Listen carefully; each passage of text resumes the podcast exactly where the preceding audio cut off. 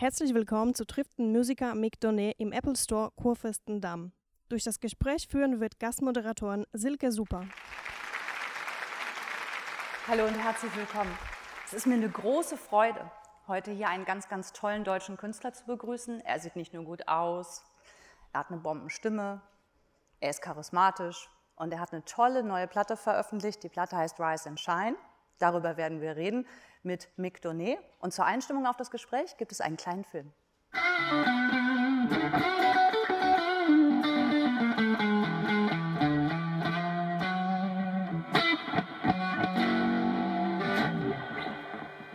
Oh, brother, you playing the shit out of this little guitar, man. well, it is Saturday morning after all. Rise and Shine bedeutet für mich durchhalten. Nicht aufzuhören, nicht aufzugeben. Steht für mich auch für die ganze Reise jetzt, die dieses Album gedauert hat. Und es war keine einfache. Oh, there's a video. I've got a picture. Sorry. Okay, two, three, and Begun. I know I'm not the only one. That's sick. Rise and Shine, der Titel passt einfach total gut. Weil, es auch so ein bisschen für diesen, diesen Kampf steht und dieses Durchhalten und einfach äh, zu sagen, ich, ich kämpfe für meine Träume und an das, was ich glaube. Rise and Shine möchte ich ganz viele andere dazu auch ermutigen, ihren Träumen zu folgen und dafür zu kämpfen. Ich will ganz viele Herzen berühren und einfach so mit einem guten Beispiel vorangehen. Dass, ähm, wenn man lang genug daran glaubt und nicht aufgibt, dass es immer weitergeht. Das Schlimmste ist nur, wenn man aufhört. Ring the guitar, ring it, ring it twice, ring it three times, ring it four times, ring it five times, ring it six times, ring it seven times.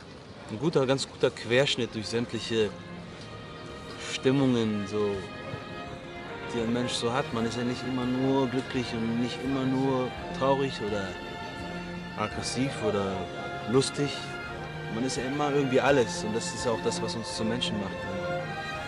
Und setze ich mir immer eigentlich so als Ziel, dass man mit so einem Album halt auch irgendwie schafft, so einen, so einen guten Querschnitt irgendwie hinzukriegen.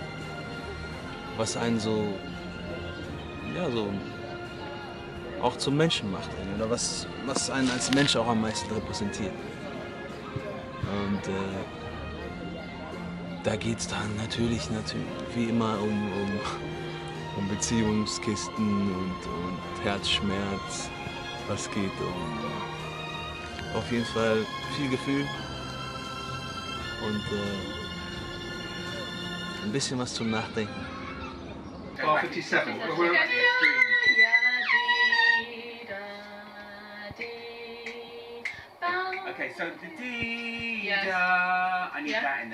Heute kann ich sagen, ich habe wieder ein, ein Album in der Hand, auf das ich stolz sein kann und einfach wieder ein, ein Werk geschaffen, was mir keiner nehmen kann.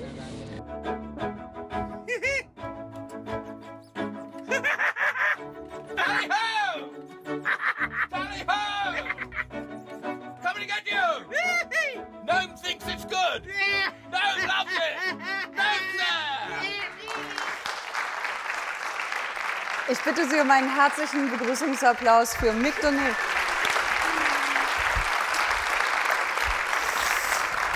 Machen wir die Ghetto-Faust? Ghetto-Faust. Ja, haben wir uns drauf geeinigt. Wir fanden Aufstehen ein bisschen doof, wo ich dann schon so gemütlich sitze. Erstmal Glückwunsch zur neuen Platte. Dankeschön. Du hast gerade in dem Filmchen schon gesagt, wie unglaublich stolz du darauf bist. Zu Recht, darf ich schon mal vorab sagen, finde ich. Ähm, aber ich habe mich so gefragt, wenn eine neue Platte draußen ist, welches Gefühl überwiegt dann jetzt mit so ein bisschen Abstand? Ist es die Erleichterung, dass die viele Arbeit vorbei ist, das Warten darauf, dass die Platte fertig ist, oder bist du wirklich komplett und nur noch stolz? Beides. So, man ist erleichtert, klar, es ist ein lange, langer Prozess gewesen und dann, das ist wie so eine Geburt, ne? wie so, wenn man so ein Kind mal zur Welt gebracht hat, dann ist man erstmal so, ja, das ist raus. Und dann kann man erstmal so ein bisschen entspannen und dann hört es aber nicht auf, dann, geht's ja, dann geht ja die Arbeit, Arbeit erst los. Ne? Mhm. Dann muss man natürlich für sorgen, dass die auch äh, ja, an die Ohren der Welt gelangt, diese Musik. Und dann beginnt wieder so ein neuer Abschnitt. Ja. Du hast mal gesagt, jedes Album von einem Künstler repräsentiert eine bestimmte Lebensphase. Für was steht dann Rise and Shine in deinen Worten? Gute Frage. Vor, ich glaube, es ist so ein bisschen dieses ähm, typische Mitte 30-Ding so. Ich erinnere mich So, dunkel äh, dran. wo war ich, wo bin ich jetzt, wo will ich hin? Ne, so dieses typische Ding, wo man sich so, glaube ich, in, in meinem Alter so, so typische Gedanken macht. Ne, so. Und ich glaube, ähm, das ist auf jeden Fall so, ein- so ein Prozess gewesen, auch in diesem ganzen Album, wo ich mir auch viel, ja, so viel reflektiert habe über mich selbst, so, wo komme ich her, so was bin eigentlich wirklich ich? Oder was ist meine Essenz, was ist, ja, wofür stehe ich eigentlich wirklich? Oder was für eine Musik lebt denn eigentlich wirklich hier drin, so. Das wollte ich mal rausfinden. Du hast in einem vorangegangenen Interview auch mal gesagt, Berlin ist so eine Stadt, also du wohnst hier inzwischen schon ein paar Jahre. Berlin ist so eine Stadt, die einem auch gerne mal selber den Spiegel vorhält. Und das ist ja so ein bisschen analog dazu, wenn das so ist und Berlin dir in den letzten Jahren den Spiegel vorgehalten hat. Was hast du über dich so Neues erfahren in den letzten Jahren? Inwiefern bist du ein anderer zu dieser Platte als zu der davor vielleicht? Oder findest du, das kann man gar nicht so sagen, das ist so ein Fließen und Doch, ich bin, ähm, ich glaube, vorher war ich immer der Künstler, der sich hinter seiner Musik versteckt. Also der Mensch, der sich hinter seiner Kunst versteckt, vielmehr. Und jetzt ist irgendwie so ein Prozess im Gange, wo das so sich umkehrt. Also wo ich das Gefühl habe, der Mensch steht jetzt mehr im Vordergrund. Und ich traue mich mehr, den Menschen auch im Vordergrund stehen zu lassen. Und, äh, und die Musik ist eigentlich nur noch so der Soundtrack. Ne? So. Das, glaube ich, hat sich verändert. Und Berlin ist schon so eine Stadt, die einem schon genau sagt, so, was du bist und was du nicht bist. Klingt deine Platte nach Berlin? Kann man es hören oder hörst du es raus? Oder anders gefragt, hätte die Platte anders geklungen, wenn du woanders leben würdest? Wahrscheinlich nicht. Ich bin da nicht so beeinflusst von, ja, f- vielleicht schon. Sicher hat es irgendwie einen Einfluss schon genommen, das Berlin. Aber ich wüsste jetzt nicht, was da großartig anders klingen sollte. Okay.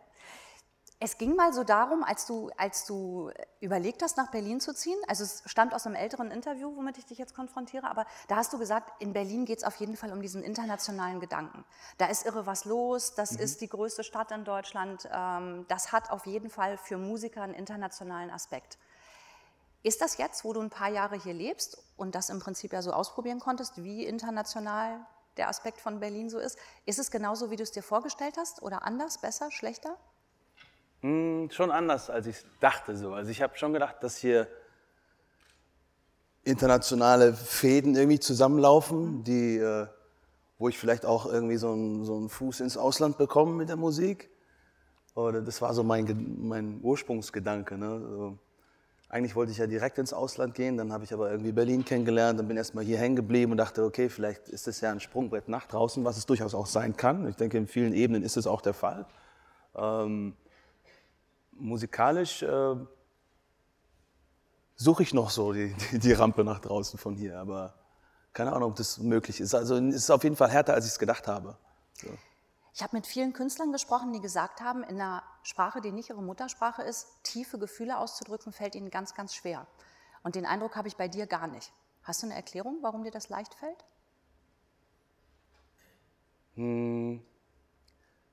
Ich glaube, es geht mehr um den, den Ton, den du da durchschickst. ne? Also durch welche Worte man diesen Ton schickt, ob das jetzt Englisch, Deutsch, Französisch ist.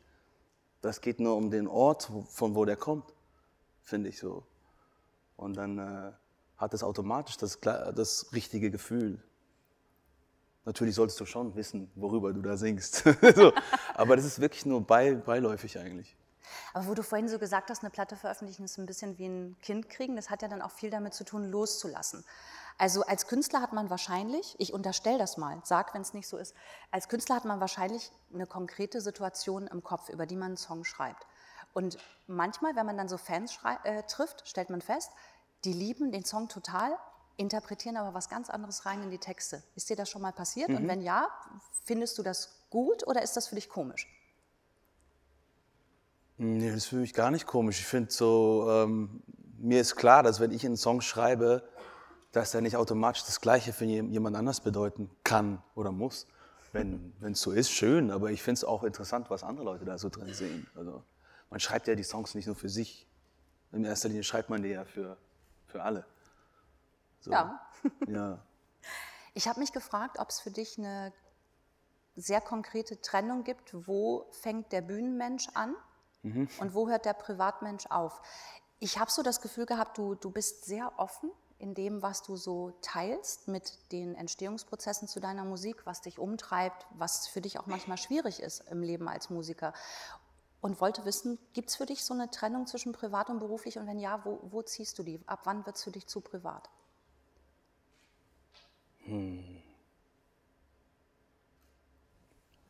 Das ist eine gute Frage. Oder teilst du gern, könnte man dich als Fan alles fragen? Also ich halte schon gerne meine Familie raus, so meinen wirklichen engen Kreis. Also wenn es dann wirklich so in, in, die, in die einzige Zone reingeht, die mir noch, die einem noch bleibt irgendwann so. Ne? Man merkt, ich habe vor allem so nach der Zeit nach The Voice habe ich so gemerkt, als der Hype so gerade so oben war, wie so der Lebensraum immer kleiner wird. Ne? So. Und dann habe ich erst mal so verstanden, was dieser Satz eigentlich bedeutet, this lonely on the top.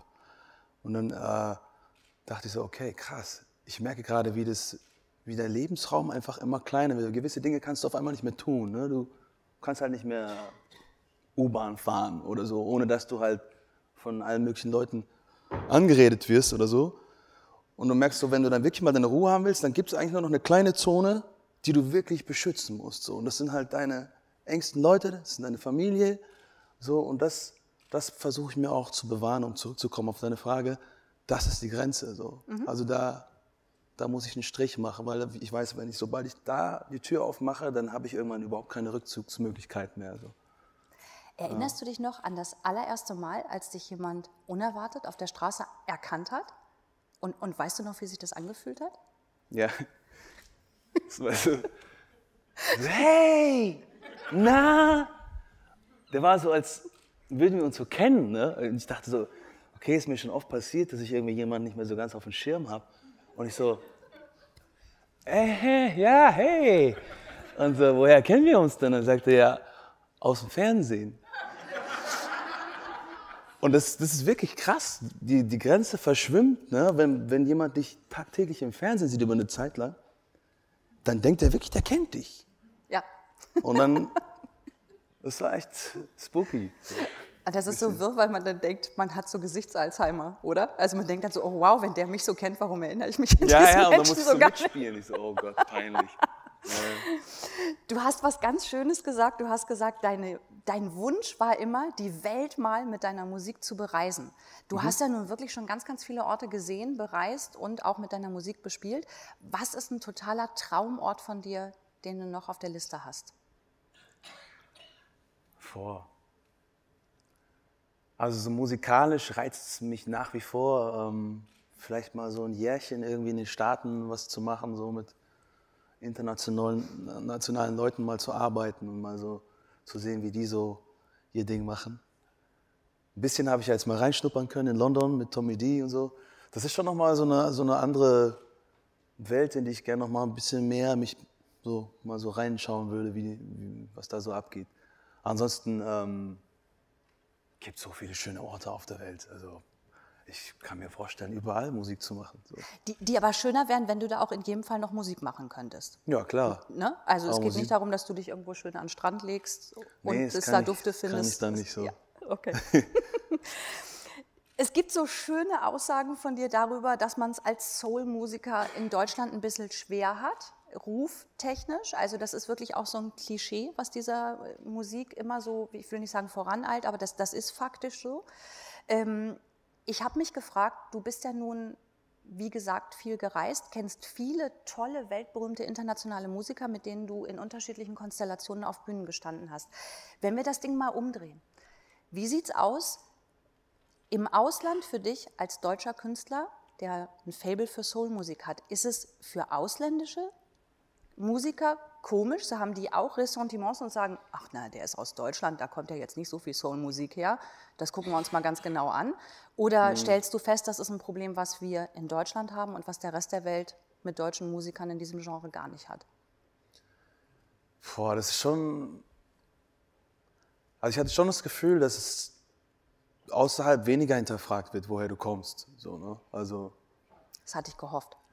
ähm, grundsätzlich ähm, mag ich es auch jetzt nicht so gerne so auseinanderzunehmen, was jetzt an Deutschland so scheiße ist oder nicht scheiße. Also Deutschland ist halt einfach Deutschland. Wir haben hier so eine gewisse Kultur, die hier einfach ähm, sich entwickelt hat über die Jahrzehnte und da gehört halt Soul noch nicht so dazu. Ne? Es ist halt einfach eine Kultur, die an einem anderen Teil der Erde erstmal entstanden ist und dort Jahre, Jahrzehnte gewachsen ist.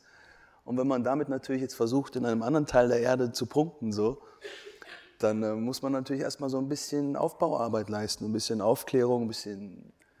Zum Beispiel der Hip-Hop ist ähnlich. Ja? Hip-Hop hat auch irgendwie wirklich gute 20 Jahre erstmal gekämpft, bis er in Deutschland so Akzeptanz gefunden hat. Ne? Und ähm, ja, und so muss man das, glaube ich, auch sehen. Es bringt nichts jetzt irgendwie zu sagen, äh, pff, der ist schuld oder der ist schuld. So. Du bleibst am Ball. Ja, ich bleibe am Ball, ich mache halt mein Ding. So. Hast du jemals, und sei es nur eine Minute in deinem Leben, darüber nachgedacht, was anderes beruflich zu machen als Musik? Nein, das kann ich dir mit einem einzigen Nein beantworten. Ich wusste schon, als ich so hoch war, dass ich Sänger werden will. Immer. Und du weißt anscheinend auch sehr genau, was du musikalisch willst und auch von dir verlangen kannst. Du hast dich selber beschrieben als dickköpfig, wenn es um deine Musik geht.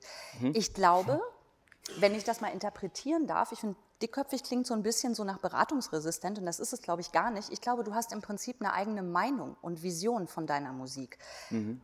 Und da habe ich mich gefragt, woher kommt die? Ist, ist das ein Bauchgefühl? Ist das so ein gewisses Selbstverständnis als Künstler, das du hast? Weißt du intuitiv, wohin deine Reise geht und was dir als Musiker gut tut?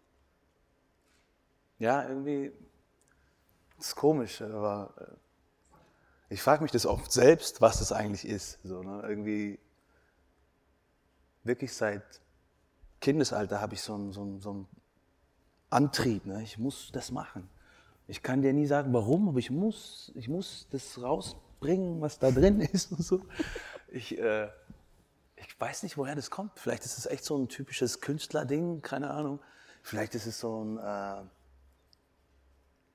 Kompensation von irgendwas, dass du, das habe ich mir auch mal überlegt, es ist so eine Kompensation von äh, zu wenig Liebe, die man bekommen hat in der, in, der, in der Kindheit, was bei mir aber auch gar nicht sein kann. Ich hatte eine wunderbare Kindheit, so.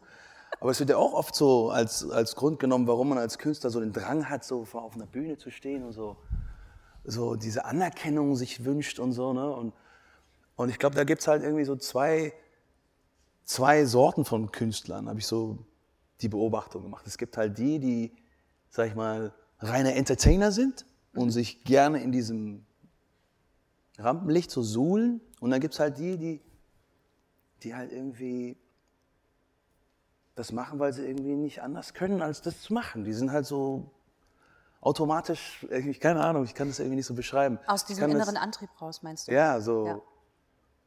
Und selbst wenn du denen sagst, mach doch mal so, mach doch mal so, mach doch mal so, weil das könnte ja viel erfolgreicher sein, du könntest viel, viel mehr Geld damit verdienen und so weiter und so fort, sagt diese Sorte dann eher, zu der ich mich selbst auch zähle, und das könnte vielleicht auch dieses dick, dick, dickköpfig äh, sein, was du meinst, dass man irgendwie dann trotzdem sagt, nö, ich habe da meine Vision, das muss so sein, weil ich das so fühle.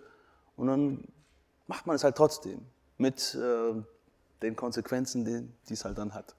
Hast, du, hast du überhaupt jemals so Bauchgrummeln? Du machst auf mich so einen, so einen sehr in dir selbst ruhenden Eindruck. Ha- Hast du manchmal so, dass du Entscheidungen triffst und dann beruhig mich doch mal und sag, dir geht's wie allen Menschen. Du hast manchmal auch so das Gefühl, oh Gott, vielleicht ist es das doch nicht und wir probieren es Ja. aber trotzdem mal aus. Jeden Tag. Okay.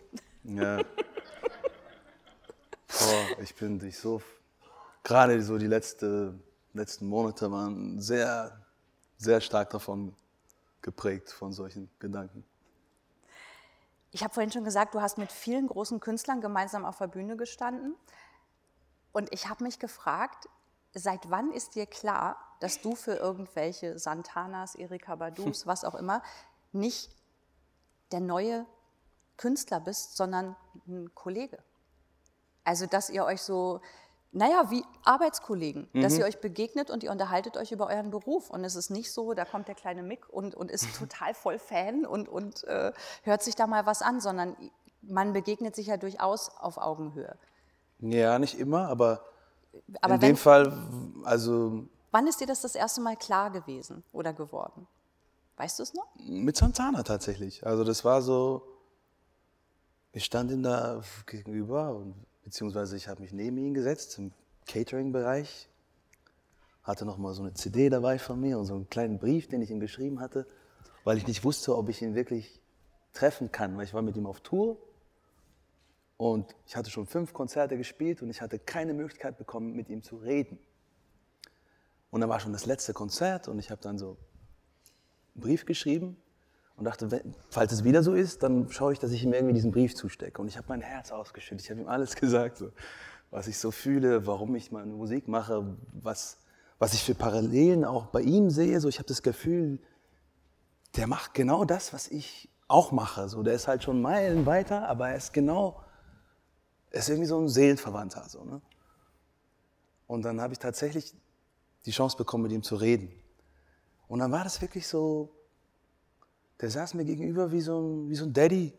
Und wir haben einfach ganz normal geredet. So, für mich war das auch so ein Hero. Ich wusste zuerst gar nicht, wie ich mich verhalten soll. Und dann war das aber ganz schnell klar, so dass er, du, jetzt setz dich erst mal hin. Und dann, hat, dann haben wir einfach so ganz normal geredet. Und er hat zu mir halt so Sachen gesagt, weißt du, seit ich so alt bin wie du, habe ich ein Ziel. Und das ist, ähm, die Menschen daran zu erinnern, dass Gott in ihnen lebt. Er sieht es halt eher ein bisschen religiöser. Und er wollte immer so klingen wie ein Sänger. Er sagt, ich bewundere Sänger. Ich habe immer versucht, Sänger zu imitieren mit der Gitarre. Und dann haben wir halt immer so, sofort hatten wir halt so eine Gesprächsebene, die halt, wie du sagst, sofort hier war. Ne? Und da habe ich halt gemerkt, so, okay, wir sind aus dem gleichen Holz geschnitzt. Er ist halt nur schon viel weiter als ich und viel erfolgreicher. Ich weiß auch nicht, ob ich jemals so erfolgreich werde wie der. Aber eins verbindet uns und das ist genau die gleiche Grundmasse. So, ne? ja. Er hat dir so eine herrliche Theorie über Rhythmus und Melodie mitgegeben. Ja. Ka kannst du die noch mal mit Super. uns teilen? Die ist unfassbar. Er hat gesagt, pass auf. Die Schlüssel, der Schlüssel zu den Herzen der Menschen ist die Melodie. Und dann sagt er, ähm, egal was du für, für einen Text, ist nicht wichtig. So, du kannst, ähm, wenn du die Melodie hast, dann hast du die Herzen offen. Und dann sagt er, die Melodie ist the female. Also ich, ich muss es auf Englisch sagen. So. The melody is the female. Und dann the male is the rhythm. And the musical surrounding is the bed. And now you have to get female and male to make love to each other. Und das war. Was will man noch sagen? So, inzwischen bist du eine Platte weiter im Prinzip und kannst du jetzt sagen, hat er universell recht? Oder hast du für dich während des Entstehungsprozesses der neuen Platte festgestellt, ja, kann man so machen wie Santana, kann man aber auch ganz anders angehen? Nee, ich habe dem nichts hinzuzufügen. Das ist, das ist ja, das, äh, das ist so allgemein gültig. Egal, was du für einen Weg gehst als Künstler, das ist, das ist genau das Ding. Okay, ich hoffe, Santana verzeiht uns, wenn wir kurz über das Texte schreiben reden. Ich weiß, er hält die für nicht so wichtig, aber ähm, du hast für deine neue Platte die Songtexte teilweise alleine geschrieben, teilweise aber auch zusammen mit Tommy D zum Beispiel. Was ist für dich der Hauptunterschied daran, ob du einen Text allein schreibst oder mit jemandem? Ist, ist der Prozess ein anderer oder Klar, wenn du, wenn du alleine schreibst, tendierst du halt auch immer schnell, dich um deine eigene Achse zu drehen. Ne? Und ähm, sobald jemand was reinwirft und mit deinem zusammenstößt, entsteht was Neues, wie so Sternenkonstellationen. Ne? Und, ähm, und so entsteht einfach was, was du so nicht geplant hättest. Und auf einmal was ganz Großartiges, was ich so in der Form auch noch nicht äh, erlebt habe, weil ich ja immer vorher eher mal alles alleine gemacht habe. Und ähm, Tommy hat, mich, hat mir das so aufgezeigt. Dass, er sagte von Anfang an so, hey, große Musik kann nur im Team entstehen. Oh, okay. Ist es noch so wie bei der Platte davor? Immer erst die Melodie und darauf wird dann der Text geschrieben? Hat sich nicht geändert, weil das wirklich so ist? Weil Santana es- gesagt hat, die Melodie ist der Chef. Okay, hast du das im Studio aufgehängt? Nein. Ja, aber hier. Hier auch. Nee, es ist wirklich so, weil oft ist es dann so, ähm, du hast dann die Melodie und dann hast du einen Text und versuchst den dann auf die Melodie so, so drauf, wie so ein Hammer und Meißel da noch so reinzuschlagen und dann veränderst du aber die Melodie dadurch, ne? als, als wenn du es andersrum angehst und sagst, ich habe die Melodie und der Text hat sich zu fügen. Viele machen es aber auch andersrum und fa- fangen dann an, die Melodie, Melodie zu verändern, nur dass der Text da reinpasst. Und dann ist die Melodie meistens schon wieder schwächer. So Okay. sehe ich das zumindest. Wenn sich daran so wenig ändert für dich, würdest du sagen, du bist trotzdem ein Mensch, der offen ist für Vorschläge, die von draußen kommen, wenn es deine Musik betrifft natürlich? Also bist du jemand, der gerne experimentiert und sich gerne mal so auf Nebenpfade äh, Äh, zumindest nein. testweise einlässt oder gar nicht? Ja, also mittlerweile, ja. Ich war lange Zeit nicht so. Mittlerweile, Weil das ähm, Bauchgefühl so stark ist. Deins. ja, vielleicht, weil ich auch immer mich gerne in meinem eigenen Kosmos so bewegt habe. Und dann, äh, ja, irgendwann checkst du halt, okay, es gibt nicht nur deinen Kosmos, ja, es gibt auch noch viele andere und äh, es gibt nicht nur eine Realität.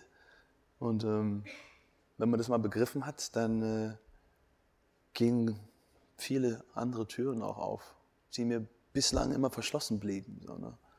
Und das hatte auch seinen Grund.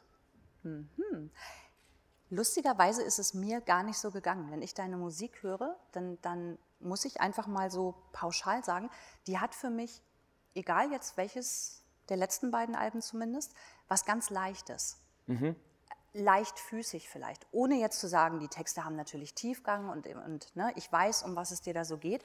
Aber es fühlt sich sehr leicht an. Und ich habe mich gefragt, ist das ganz viel Arbeit, dass das so leicht klingt? Oder ist das einfach so, wenn du Songs schreibst? Naja, also bisher war es ja immer eher schwere Kost, die ich gemacht habe. Und ich glaube schon, dass es Arbeit ist, aber viel mehr Arbeit an mir selbst, die ich verrichtet habe, an mir selber. Nämlich halt auch mal diese Leichtigkeit zuzulassen. Und irgendwie, es muss nicht immer alles super ausgecheckt und ähm, verkopft sein. So, ne? Und ich, war, ich bin halt äh, immer äh, schnell, immer dabei, irgendwie die, die Sachen zu sehr mit dem Kopf anzugehen. So, ne? und, äh, oder das muss so besonders gut sein und es muss so perfekt sein. Ne? Und gerade das ist ja, steht ja dieser Leichtigkeit dann auf dem Wege. Und genau das habe ich jetzt mal versucht, eben nicht zu machen. Ich habe einfach mal mich auch mal erinnern wollen, okay, wo komme ich eigentlich her? So, ich komme aus, aus diesem Tänzer-Ding, ich war früher Tänzer. Ein Tänzer ist leichtfüßig, ein Tänzer will tanzen. So. Und dann habe ich zum Beispiel angefangen mit, mit dem Song äh, The One und habe einfach nur einen Schlagzeug-Groove programmiert, so, auf den ich persönlich Bock habe zu tanzen. Das, so bin ich da rangegangen. Und wollte einfach mal was anderes probieren. So. Und, äh, ja, und ich, das, das ist halt so die Arbeit an sich selber. Also ich habe mich halt so ein bisschen ausgetrickst. Ich, hab gesagt, ich gehe jetzt mal nur von dem hier aus, weil ich tanze ja wahnsinnig gerne. Nur habe ich nie die Musik gemacht, auf die ich tanzen kann. Und ich habe mir gedacht, das gibt's doch nicht. Erstaunlich eigentlich. Dabei finde ich, man kann gut dazu tanzen. Ja, das jetzige. Ich Aber die Platte davor, ja? Doch. Okay. Äh, Absolut. Das finde ich so lustig, dass das so auch äh, bei dem, wie ich es empfunden habe, da sieht man mal, wie, wie anders Musik einfach so wirkt, oder? Was, was du dir für Gedanken machst. Und da ich das im Vorfeld ja nicht wusste, habe ich mir ganz andere Sachen dazu überlegt oder ganz andere Sachen da rausgehört. Das finde ich ist ja auch das Spannende. Also schön ist, wenn man das als Künstler so stehen lassen kann. Wir lassen das für den Moment auch mal so stehen Okay. und ähm, haben ja gesagt, es gibt die Möglichkeit fürs Publikum Fragen zu stellen. Zu dem Part würden wir dann jetzt ganz gerne kommen. Ich würde Sie bitten, wenn Sie eine Frage an Donet haben, die Hand kurz zu heben und zu warten, bis jemand mit dem Mikrofon kommt. Weil ansonsten können wir Sie nämlich gar nicht hören. Und das wäre ja schade. Okay. Hallo Mick. Hi. Mein Name ist Jörg. Äh, Ich freue mich sehr auf dein Konzert in Berlin im November. Danke. Ähm, meine Frage zielt darauf ab, du hast gerade so ein bisschen über dich gesprochen. Ich würde ganz gerne wissen, bist du eher ein introvertierter Typ, ganz generell, oder ein extrovertierter Typ? Falls die Antwort lautet introvertiert, würde ich ganz gerne wissen, wie du den Inter Unterschied wahrnimmst zwischen deinem normalen Leben und der Bühne. Was bedeutet es für dich, auf der Bühne zu stehen? ähm, zu singen, am Klavier zu sitzen. Ähm, wie nimmst du es wahr? Eine sehr komplexe Frage. Kurz sacken lassen? Ja, es ist witzig. Ich glaube, es geht ganz vielen Künstlern so, dass sie als Privatleute oft sehr introvertiert sind, sehr ruhig und so. Ich bin zum Beispiel, meine Sprechstimme ist meistens sehr sanft und ruhig. Und wenn ich dann auf die Bühne gehe, dann kommt auf einmal so ein, so ein Teil raus. Ne? Also so ein, so ein Feuer oder so eine. Und das, ist so, das sind zwei Welten. So. Ich- In mir lebt beides. Ich habe den extrovertierten Menschen, ich habe aber auch genauso den introvertierten in mir. So. Und ich glaube, der Private ist oft der mehr Introvertierte, wobei auch nicht immer. Wenn ich dann auf meinen Blödelfilm komme, dann bin ich auf einmal der Extrovertierte. Aber dann bist du ja wieder eigentlich so in deiner Perform im Performance-Mode im Privatleben. So. Oder, ähm, aber es gibt so diesen Schalter einfach. Und das Witzige ist, sobald ich die Bühne verlasse und nach Hause komme, bin ich meistens so ganz still und ganz klein. So. Und das beobachte ich auch bei ganz vielen anderen Künstlern. So. Größtes Beispiel Michael Jackson. Mein Gott, der Typ auf der Bühne war ein Wirbelwind, kaum geht er runter, so. Weißt du? Und das ist, ist oft so. Ja, Mick, ähm, ich würde gerne wissen, ob es dann die Möglichkeit gibt, die Songs sind ja eher schon für England, äh, Amerika gemacht, dass das dann halt auch da veröffentlicht wird, weil der ja, Erfolgs, äh, Erfolgschance ist ja dort bestimmt sehr, sehr groß.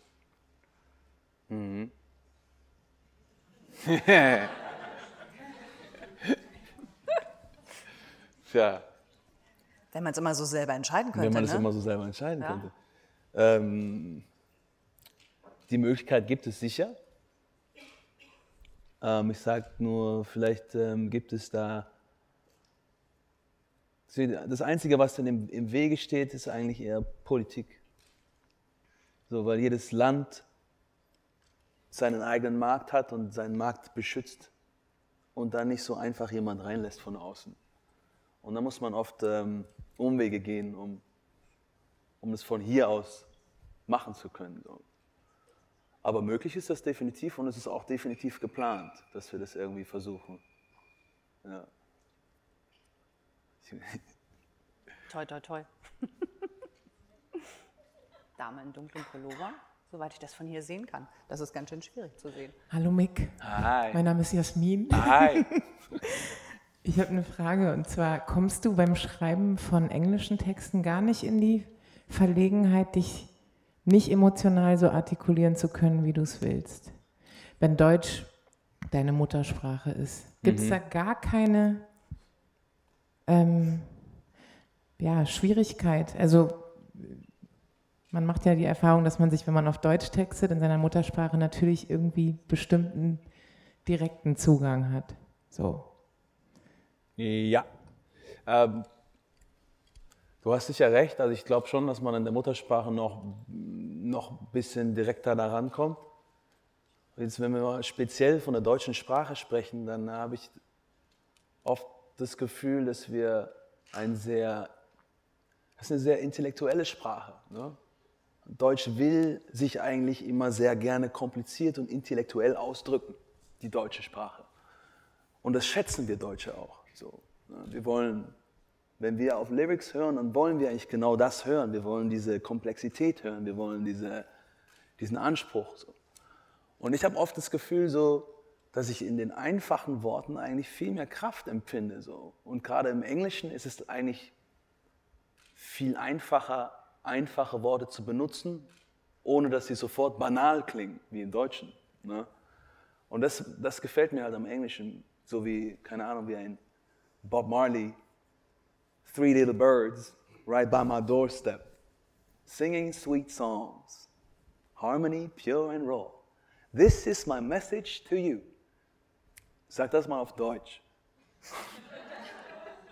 Weißt du, was ich meine? Das ist so, das ist keine Wertung, das ist einfach die Ästhetik der Sprache. So.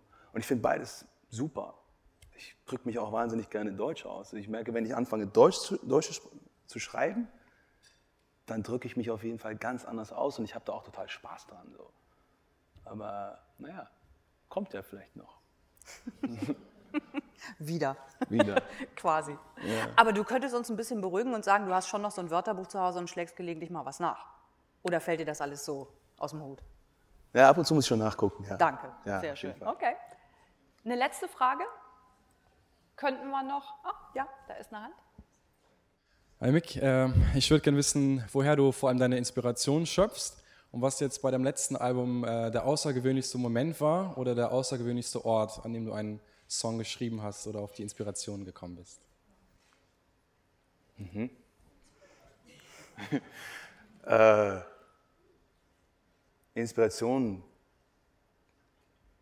schöpfe ich meistens eigentlich aus ja, gut, dem eigenen Leben, aber auch aus dem Leben anderer. Also wenn ich andere Menschen so beobachte und Lebenssituationen beobachte oder wie auch andere Menschen vielleicht gewisse Situationen bewältigen, die mich wiederum dazu inspirieren, wow, cool, kann ich übernehmen. So.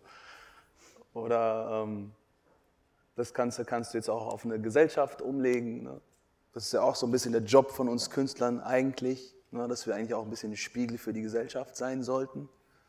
Das ist eigentlich äh, unsere Aufgabe, so wie ich das sehe, so, dass wir diese, das auch mit erfüllen, dass wir da die Möglichkeit haben, mal so drauf zu gucken, was passiert eigentlich und wir können das in Lieder verfassen oder in Texte. Ähm, der größte, schönste Ort. Also einmal weiß ich noch, bin ich mit Tommy D im, im Kings Park gesessen. Und das Wetter war super schön, die Mädels waren auch wunderschön. Und wir saßen nur da und haben getextet so. Aber eigentlich brauche ich dafür jetzt nicht so einen besonderen Ort. Also meistens sitze ich tatsächlich irgendwie an meinem Piano oder. Obwohl Texte wiederum, die kommen mir meistens bei so, so nebenbei. Ne? Irgendwie, du bist unterwegs, im Auto, S-Bahn, keine Ahnung. Und dann äh, kommen dir auf einmal so, so Wortfetzen in den Kopf. Und dann muss man ja iPhone raus, ne? Und, und dann halt äh, Sprachnotiz, alles aufschreiben, merken. Und nee, merken muss ich es ja nicht mehr, aber das ist ganz praktisch. Auf die Dauer sammelt sich da genug Stoff, um wieder Songs zu schreiben. Du musst dir wenigstens merken, wie du es wiederfindest im Zweifel. Gut, ähm, ich habe noch eine letzte Frage, die ich unbedingt loswerden wollte. Ja. Du kommst ja so vom Breakdance und, Ja. und ich habe immer mal wieder so, so Momente gefunden. Es gibt ja sehr viel im Internet zu begucken, was der Mick Donet so treibt und wie es zu Platten, Songs und Sachen kommt. Und unter anderem hast du offensichtlich vor nicht allzu langer Zeit deine alte Breakdance-Crew wieder getroffen aus München. Mhm. Und ich habe mich so gefragt, ist Breakdancen wie Skifahren? Verlernt man das nie oder machst du das heimlich immer noch regelmäßig? Nee, das ist tatsächlich so, ja. Das ist wie Skifahren. Nur, dass es wahrscheinlich mehr wehtut, wenn man es nach langer Zeit wieder versucht. so, also zumindest gewisse Dinge. Okay. Werde ich ähm, auch nicht mehr machen, denke ich. Ach komm. Ja, also manche Dinge merke ich schon, da bin ich jetzt auch langsam mal zu alt für. Ja, ja, ja ist so. Da reden wir bei der nächsten Platte einfach nochmal drüber, oder? Herzlichen Dank. Es war zauberhaft. Schön, dass du so viele persönliche Gedanken zu deiner neuen Platte, aber auch zu deinem Leben im Allgemeinen und Besonderen als Musiker mit uns geteilt hast. Herzlichen Dank, Mick Donet. Dankeschön.